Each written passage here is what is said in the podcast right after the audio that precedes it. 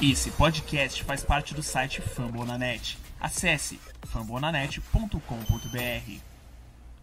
Senhoras e senhores, sejam bem-vindos ao episódio de número 40 do Hitcast Brasil. Eu sou o seu host Pedro. E back to back. Ontem tivemos um episódio muito especial com o coach, coach Tony Fiorentino, nosso primeiro episódio em inglês. Se você não conferiu, vale muito a pena.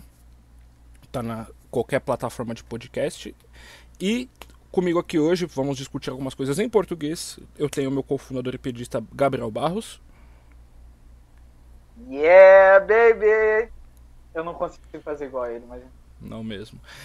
Tenho também o nosso corneta principal, Eduardo Alex. Bom dia, boa tarde, boa noite. Hit na final de conferência e hit em quatro jogos, tanto quanto o Raptors. Uh! Então já começamos nesse pace. Ontem teve o jogo 6, né? Toronto e Boston. É, um jogo feio nos três primeiros quartos. No quarto período melhorou. Duas prorrogações, do jeito que o Hit mais queria. Senhores, vou começar com o Edu. O que, que você achou do jogo de ontem? Qual a sua impressão para o vencedor enfrentar o Hit na final de conferência?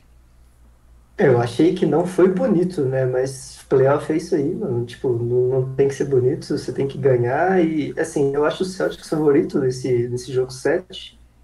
Mas jogo 7 tudo pode acontecer, os dois times são muito bons e, e vamos ver, né? Não dá para cravar quem vai passar, não. É, eu tenho a impressão que o, o confronto contra o Raptors ia ser melhor pro Heat. Porque o Heat ia poder jogar com os caras maiores em cima dos armadores, tanto do Larry quanto do Van Vliet. Eu tenho uma tese. Diga. É, eu prefiro que o Toronto passe, porque a gente não vive num mundo que o Toronto chegue em duas finais da NBA seguidas. Sem, que... E sem o Kawhi uma delas. então, assim, se o Toronto passar, a gente está na final. É, então, eu acho que estrategicamente seria pro Heat seria melhor. O Siakam tá nível Jermaine O'Neal nessa série. Acho que na bolha mesmo, ele já tá num, tendo um desempenho péssimo. É, tem Lowry e Van Vliet. O Van Vliet cozinhou o Hit no jogo que eles tiveram na bolha. E Barros, o que, que, você acha do, do possível confronto Hit e Raptors? Uh, eu vou falar pelo que eu vi nos outros na, tanto na jogo, até o jogo 5, né? E na bolha, porque eu não vi o jogo 6, eu dormi. Eu tinha acabado de sair de, sair de aula de TCC e eu estava cansado, morto. Mas é, o que dá a impressão é que é, os centers de o time de Toronto inteiro, né, na real, é velho, né? Isso não é impressão, mas esse é fato, é velho. Lowry tem mais de 30, Gasol já deve ter quase 40, é, Ibaka já tem mais de 30 também. É, você tem. Acho que os principais são esses aí. Tem uma, uma garotada nova. É, Van Vliet não é tão novo assim, acho que ele tem 27. E. A, garota, a, a garotada de Toronto tá jogando mal. Né? O, o Paulo não tá jogando. Tá jogando razoavelmente bem. Jogou bem no último jogo passado. Não vi, mas eu fiquei sabendo. Mas, fora isso, na bolha não vem tão bem assim. É só, o, só o D mesmo que tá desempenhando alguma coisa. Brabo. É, é. O, o D, o Nobe. E se você for contar o Van Vliet sendo novo aí, você pode falar ele também. Mas o Siakam jogando mal. É, você não tem um elenco bom do Toronto, mas uh, os, os pivôs, os dois pivôs sendo velhos, eu acho que pode ser uma vantagem muito grande para o Bandebaio jogar ali na, na correria, na transição. É, fora que os, os marcadores deles são muito baixos, né? Então você levaria vantagem, por exemplo, ou no Duncan Robinson, ou no, é, no Jimmy, ou então no próprio Jay Crowder. É, e isso, a diferença de tamanho pode ser muito beneficial para o Hit é, nesse, nesse estilo, nesse sentido. É, um negócio que eu reparei na. Principalmente no jogo 5 contra o Bucks, é que o Hit conseguiu sair um pouco daquela loucura de ficar correndo atrás de bola do Duncan Robinson o tempo todo. É, ele foi muito mal no jogo 5, foi o pior jogo dele que eu me lembro, assim, depois que ele teve essa ascensão. E o Hit conseguiu sair, tipo, falou: ok, o Duncan Robinson não vai fazer nada por nós hoje, vamos para outro lugar. E o Hit foi. É, e Toronto consegue marcar muito bem ele. Eu acho que Toronto consegue marcar o Hit melhor do que o Celtics. Só que eu acho que o Hit consegue marcar melhor o Toronto. O, do, o melhor, consegue marcar melhor o Raptors do que o Celtics. O Celtics leva mais problema porque o Hit tem. Porque o Celtics tem mais altura nas alas. Então, é um balanço que. Eu acho que é muito possível o Hit ganhar dos dois, de qualquer um dos dois times. É... Como é, ao mesmo tempo é muito possível perder os dois times e, tipo, de, de um jeito meio bizarro. O coach Tony falou pra gente ontem: não levem o que aconteceu na temporada regular em consideração. Então é, aqu é aquela coisa, né? Então eu acho que o jogo de eu acho que o jogo de transição do Celtics pode prejudicar o Heat, pode machucar mais o Heat, porque a gente viu isso na série contra Milwaukee, uma vez que Milwaukee acelerou o ritmo, o Heat teve problemas, foi quando o Hit não conseguiu montar parede, foi no, quando o, Middleton explodiu no jogo 4. Mas isso acontece muito quando a gente tá perdendo a bola igual maluco também no ataque, né? 21 turnovers no jogo, não lembro o jogo jogo 4, mas o jogo 4 a gente jogou muito mal também, tá ligado? Então, tipo assim, quando a gente tá matando os arremessos ali, quando a gente não tá perdendo a bola igual idiota, tipo, o jogo, a nossa defesa melhora muito, tá ligado? A gente não tem que preocupar com o Yannis vindo igual maluco no contra-ataque, com o Middleton livre na ponta. Então, tipo assim, a gente, o nosso ataque, a partir do momento que a gente está atacando bem, a gente não está fazendo muita falta na defesa também, mano. Eu acho que isso possibilita a gente defender muito melhor, tá ligado? É, e por isso que eu acho que Toronto é um, é um encaixe melhor pro Heat ao mesmo tempo. Porque em meia quadra, eu acho que os criadores do Celtics devem levar mais problemas do que os criadores de Toronto. Numa... Eu, tenho, eu tenho muito medo do Kemba Walker, tipo, fazer 40 pontos por jogo, tá ligado? Tipo, ele fez 5 ontem. Eu tenho muito medo de, na final do, de conferência contra o Celtics, por exemplo, tipo, o que não conseguir marcar ele, aí, tipo, a gente não vai poder pôr, sei lá, o Jimmy nele, porque aí o Jalen Brown também tem que ser marcado por alguém. Aí, mano, eu tenho muito medo do Kemba Walker, mano. Tipo, é, ele é o cara que eu tenho mais medo do, do, do Celtics, por mais que o Tatum, por exemplo, seja um jogador melhor. É o flashback da série contra o Hornets uns anos atrás. Quando o Kemba Walker chutou muito mal, tipo, chutou 40, 35% naquela série contra o Hit, lá daquela série do Purple Sheet, Purple Shirt Guy. É Purple Sheet também, dá na mesma. É... Mas o Kemba... É, rapidinho. É, falando sobre o Duncan Robinson, tipo, não necessariamente ele tem que estar tá matando bola para ele ser um, um, cara positivo no hit, tá ligado? O problema é que nessa série, tipo, ele não tava conseguindo arremessar e quando ele arremessava ele tava errando também. Mas, tipo assim, eu também não acho que ele foi tão mal, tá ligado? Ele tava sendo muito marcado e isso tava abrindo o jogo pros outros. É, o problema dele no jogo 5 é que ele, ele parou de, de, de correr, ele parou de procurar arremesso. Eu, eu acho que assim, quando ele tá indo atrás, tipo, tá rodando handoff com o Ban, que o Ban tá iniciando ataque do elbow, quando o Duncan tá correndo atrás ok, mas ele não pode ficar parado. Ele, aí ele vira um menos da defesa, que ele sempre foi. Que não é tão mais, né? Tipo, ele não é tão. Diminuiu, diminuiu, é verdade, concordo. Ele não tá fazendo 200 faltas idiota igual ele fazia antes. Tipo, lembra? Sim. No primeiro quarto, dava tipo dois minutos de jogo ele já tinha duas faltas. E isso me deixa. Sim, bizarro. Mas ele ainda é explorado. Então, ele, o Tyler Hero e o Goran, principalmente, são os caras que o adversário vai tentar explorar. Isso é por fato. E o Hit precisa pelo menos de dois deles em quadra. Muito, hoje muito mais Hero e Dragic do que o Duncan Robinson e, e outra combinação. Barros, o que, que, você acha? Uh, não, não, sim, sim. É, o que eu queria apontar, que pode ser positivo numa, numa possível série contra o Boston Celtics, é o fato do banco do Boston Celtics ser muito ruim, principalmente agora que o que o Gordon Hayward está machucado. É, e aí o Smart teve que ir para o titular. Esse banco do Boston Celtics é muito ruim. Tudo bem que banco não importa tanto assim nos playoffs, mas ainda assim é importante. A gente vê como o nosso banco foi muito importante para a vitória do jogo 5. A gente estava perdendo por 10 e a maior parte do nosso banco teve um, saldo positivo de 15, 16 pontos é, no jogo contra o Milwaukee Bucks.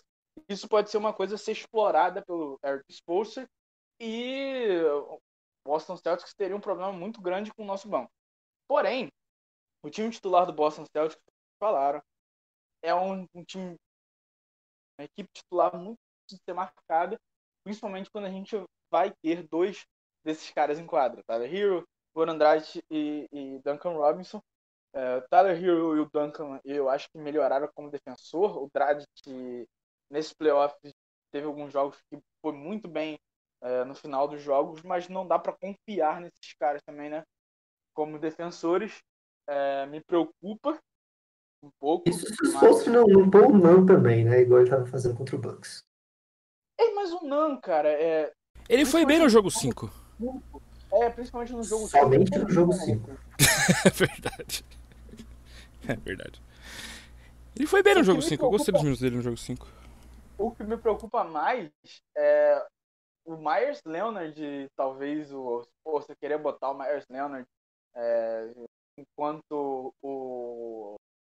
É, Kenneth Kenter estiver em quadra, por exemplo, para tentar ver se marca ele, e não dá certo como ele tentou fazer com o Brook Lopes naquele jogo que 4 ou 3. É, eu, o Leonard nunca mais pode jogar em Miami, mano. É, não, eu acho, eu acho que assim, eu acho que ele é ele é um jogador que ele pode ser útil, ele é jogador de temporada regular. Temporada regular você. Nunca, ele não vai ser útil nunca, nunca, nunca. Em temporada regular você consegue. A gente viu isso Não, até... não, nunca mais eu quero ver o Leonard de Miami. Pelo amor de Deus. Quando, quando, quando o Hit enfrentou times com dois caras grandes, tipo, sei lá, de cabeça agora. De cabeça não vem agora. Mas. Ele... Lakers, Lakers com Dwight Howard Exatamente. Você livra, você livra, você livra o Band, você livra o Band de guardar um, de marcar um cara maior. Então, se você tá, por exemplo, numa. Óbvio que não vai acontecer, mas, por exemplo, você tá numa série contra. Eventualmente, quando o Hit chegar às finais, caso seja contra o Clippers, você vai ter que. O Clippers joga com os, Zuba... Zubats e quem mais no garrafão? Eu não tenho ideia. É o Marcus Morris. Marcus Morris, não é? Alguma coisa. É.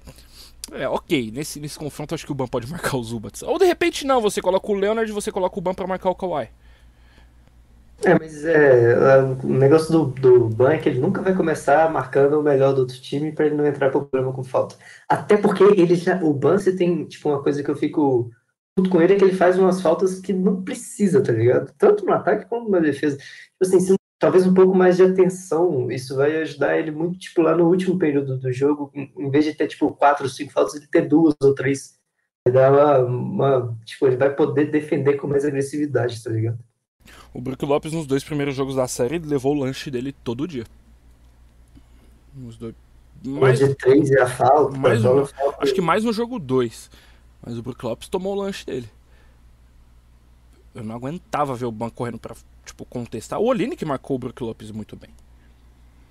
Esses, pivô, esses pivôs de, de pé lento, de pés lentos, o Oline que marca bem. Brook Lopes. O Oline que o fez nessa série, ele nem entrou tanto em alguns jogos, teve um jogo que ele nem jogou, mas a gente viu o quão importante ele era, porque o Leonard jogou. Mas é, tipo, o Oline que é o que eu sempre falei, ele ele é muito não atlético, mas ele é inteligente, mano. Tipo assim, ele consegue marcar bem de acordo com o sistema. O coach falou isso ontem com a gente ele, o Miles Leonard, por mais que eu não goste muito do Leonard, tipo, esses caras, eles não são tão atléticos, mas eles conseguem defender muito bem com o sistema porque eles são inteligentes, eles entendem o que está acontecendo em quadro, tá ligado? Eles comunicam bem, e por isso que eles jogam na NBA, porque se dependesse só do atleticismo deles, eles não iam jogar nem aqui no Brasil. É, eu, é, igual, é exatamente o que o coach Tony falou ontem, que eles são marcadores de sistema. Então, sistematicamente, no sistema correto, eles conseguem não ser não serem tão péssimos assim, vamos dizer. Ele o Hit consegue esconder o Olinick, o Hit consegue esconder o, o Dragit hoje em dia. O Hit conseguiu na série, principalmente no jogo 5. O, Hit, o Spolster fez um ajuste muito interessante Eu não sei se vocês notaram, principalmente quando tava o Marvin Williams em quadra. Entre parênteses, o Hit aposentou o Marvin Williams. É, os pick and rolls. É... Entre parênteses, não, peraí, peraí. Entre parênteses, não. Ele literalmente aposentou o Marvin. É, você entendeu o que eu quis dizer. O Hit começou a trocar o Ban em cima do Middleton. O Middleton ele foi 0 de 4 no jogo 4 do quando o Ban tava marcando. E no jogo 5 o Spolstra falou, ok, vamos viver com essa troca. O Middleton foi péssimo no jogo 5. Ele chutou tipo 6 de alguma coisa, não foi? Vocês devem ter um número aí. Eu não, eu não tenho o número exato na minha cabeça. Acho que foi 8 de 4, 8 alguma coisa assim. Deixa eu puxar aqui. Então é assim, é, são ajustes que o Spolstra faz. Então a gente vai ter o Spolstra. Essa série provavelmente vai começar na terça, pelo que a gente ficou sabendo hoje. Acho que é meio tarde, eu achei que ia começar no, no domingo. É... Então o Spolstra vai ter tempo para planejar o que vai fazer com com o Jason Tatum. Eu acho que é mais a questão desses caras não te machucarem muito. Que vão, você não vai deixar um Jason Tatum zerado, você não vai deixar um Kemba Walker com 5 pontos igual o Nick Nurse fez ontem. Nick Nurse é muito burro, diga-se de passagem. Né? Pelo amor de Deus, ele, ele tava querendo entregar o jogo ontem. Como é que o cara me desenhou uma bola pro Norman Powell no final? Com Kyle Lowry em quadra. São alguns absurdos que a gente. Certo, os caras ganharam o jogo. Ganharam. Não, não adianta, né? Do jeito que é o jogo aí não. É, ganhar, ganharam o jogo e naquelas, né? Porque. um final de jogo meio esquisito, aquela coisa toda. O Middleton chutou 8 de. Sabe o que eu sinto nessa série? Tipo. Não, não entendi, Edu. Não, você tava falando do Middleton, mas Ah, tá. o que eu sinto ver na série do Celtics é que o Celtics é, é melhor, tá ligado? Parece que, ele, parece que eles são muito melhores, mas, tipo, o Raptors achou alguns jogos aí e agora tá 3x3, tá ligado?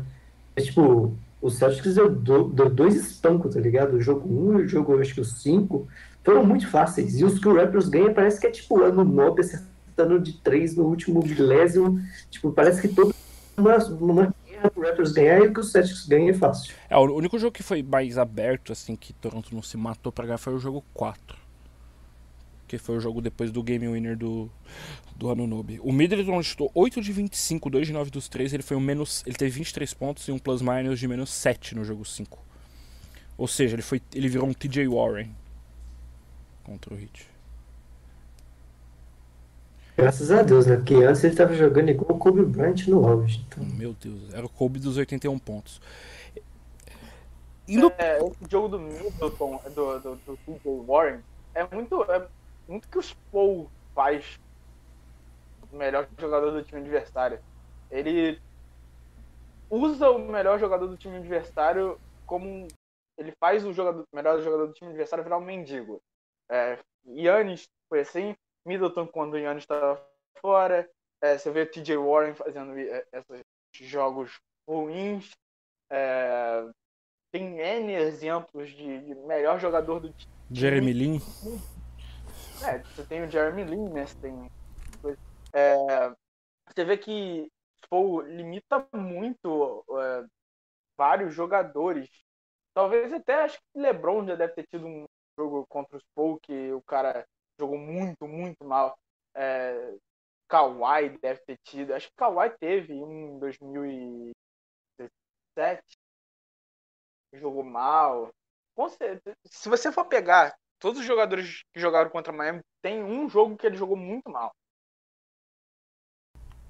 É, é, é, o, é o que eu falo, é que o Spolstra ajusta. É, o Barros ele ficou nervosinho com o Spol uma vez, né? Acho que nos jogos antes dos playoffs. É, o cara é um treinador de vídeo, agora quer treinar um time de NBA, não pode. Eu falei, mano, vai tomar no seu C. É, tipo. O, o Spolstra, Eu. O Spolstra ele sabe.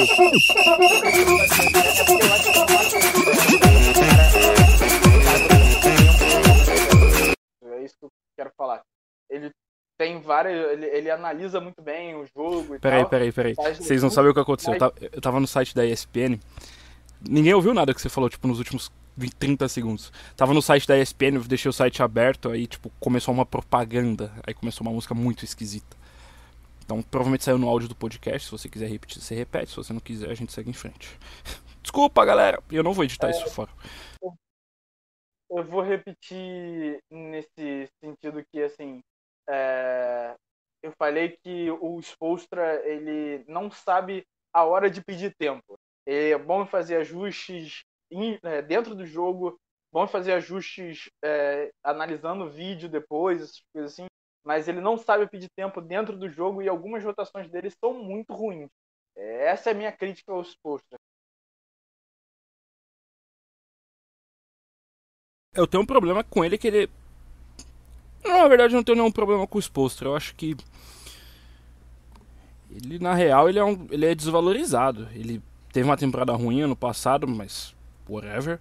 É, eu, eu ia falar isso. Eu, tipo, o Spolstra eu critiquei muito ele ano passado, tá ligado? Porque ano passado, não sei por que diabos, ele colocava o Magruder pra jogar 48 minutos por jogo e isso me deixava maluco. Mas além disso. É, então ele melhorou essa temporada, ele evoluiu e fora que quando ele tem tempo, ele é muito, muito bom. Ele ele ele faz ajustes muito bem, principalmente de jogo jogo para jogo. A gente viu isso na série. No jogo, olha o jogo 4 e olha o jogo 5, são dois jogos completamente diferentes, apesar do Hit ter jogado igual cocôzinho quente no, no jogo 5. E um cara que a gente não viu no jogo 5, que eu achei que, que a gente iria ver, era o Derrick Jones Jr. É, ele, o exposto acabou mantendo os, os minutos pro Nan. É, eu achei que o Derrick Jones ia ganhar minutos no jogo 5, principalmente indo para uma série possível, série contra o Boston Celtics. Eu acho que ele é um cara que pode ajudar mais do que o Kendrick Nunn. É, o que, que, você acha, Du?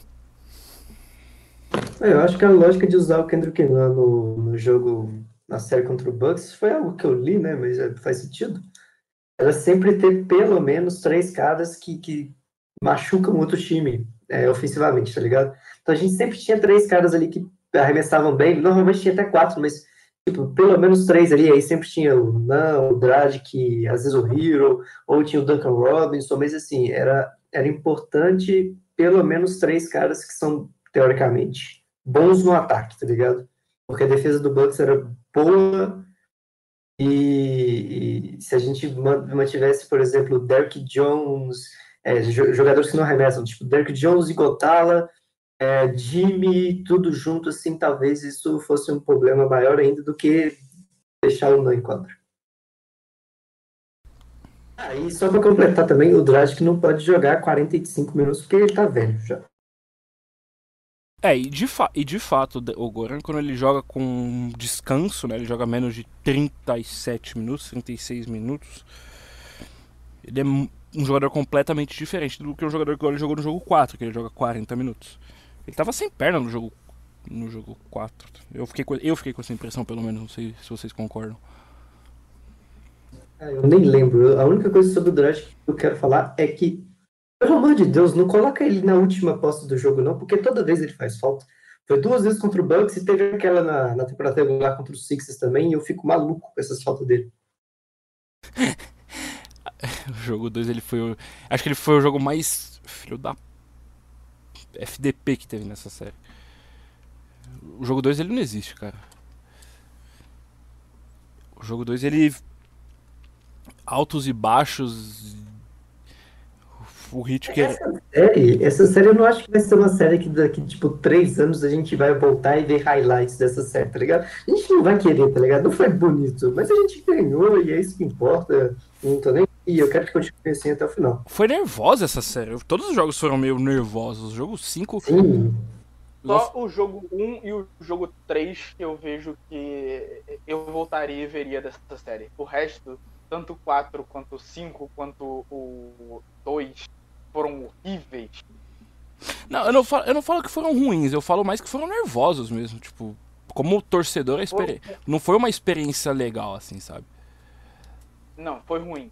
Desculpa, mas o, o jogo O jogo 5 sim. Ah, o jogo 5 sim, mas o jogo o jogo 2 eu não falo que foi ruim. O jogo 2 ele foi uma passada de mão, eu nem quero falar da arbitragem.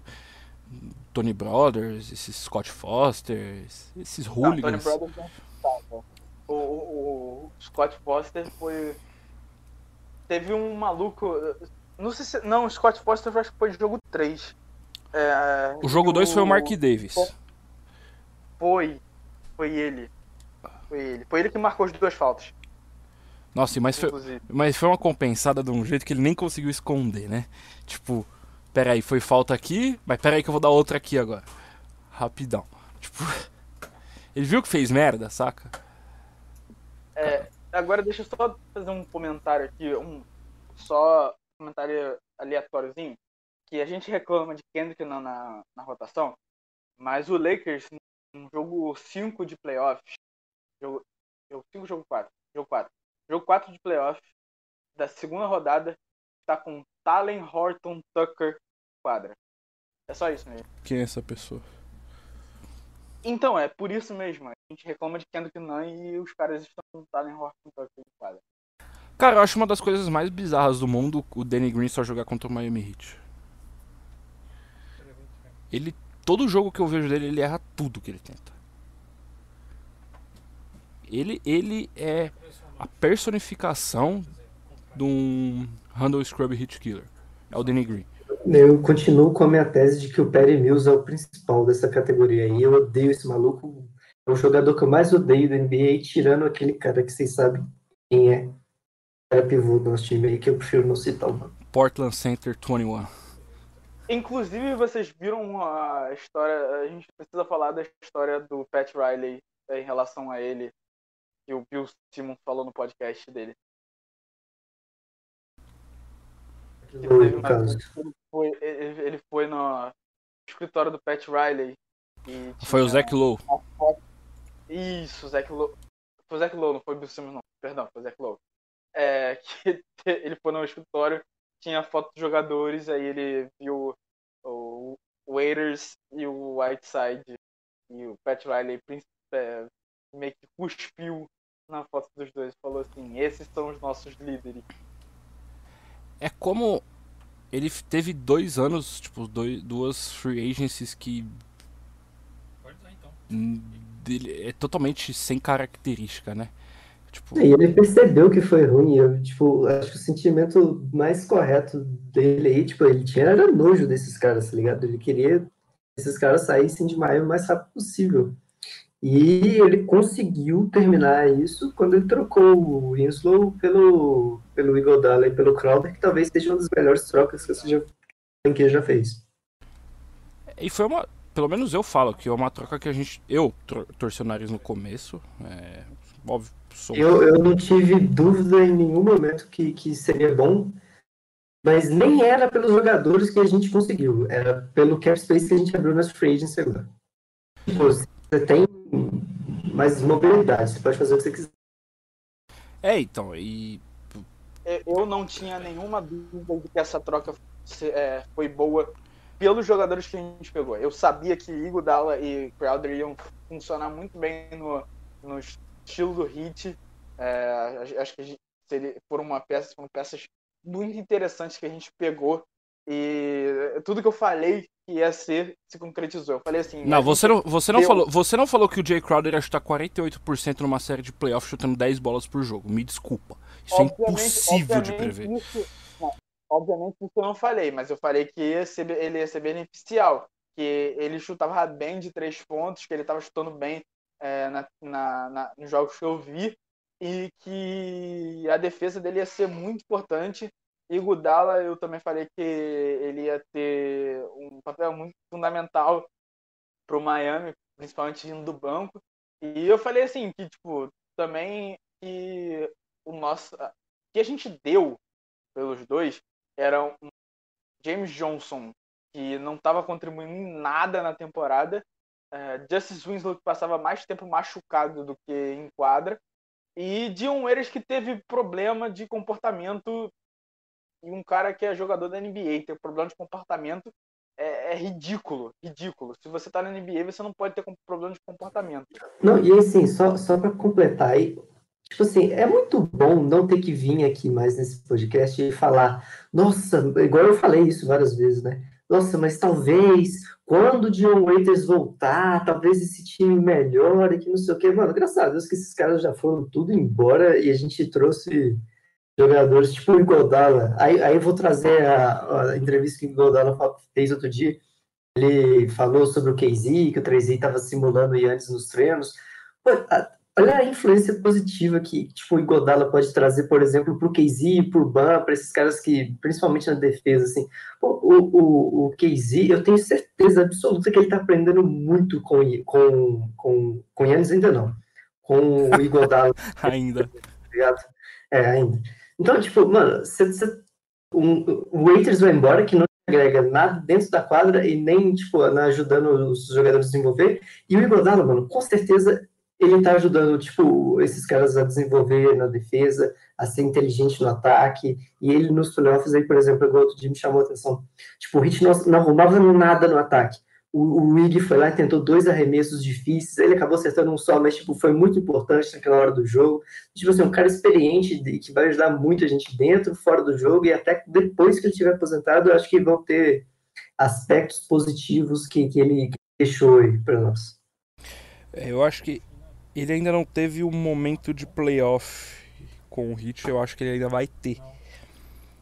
É, ele teve um bom. Ele teve uma boa. Ele não acha. Eu acho que ele, ele não jogou. Ele não jogou muito contra o Bucks, principalmente porque o Crowder estava chutando fora do pensamento dele.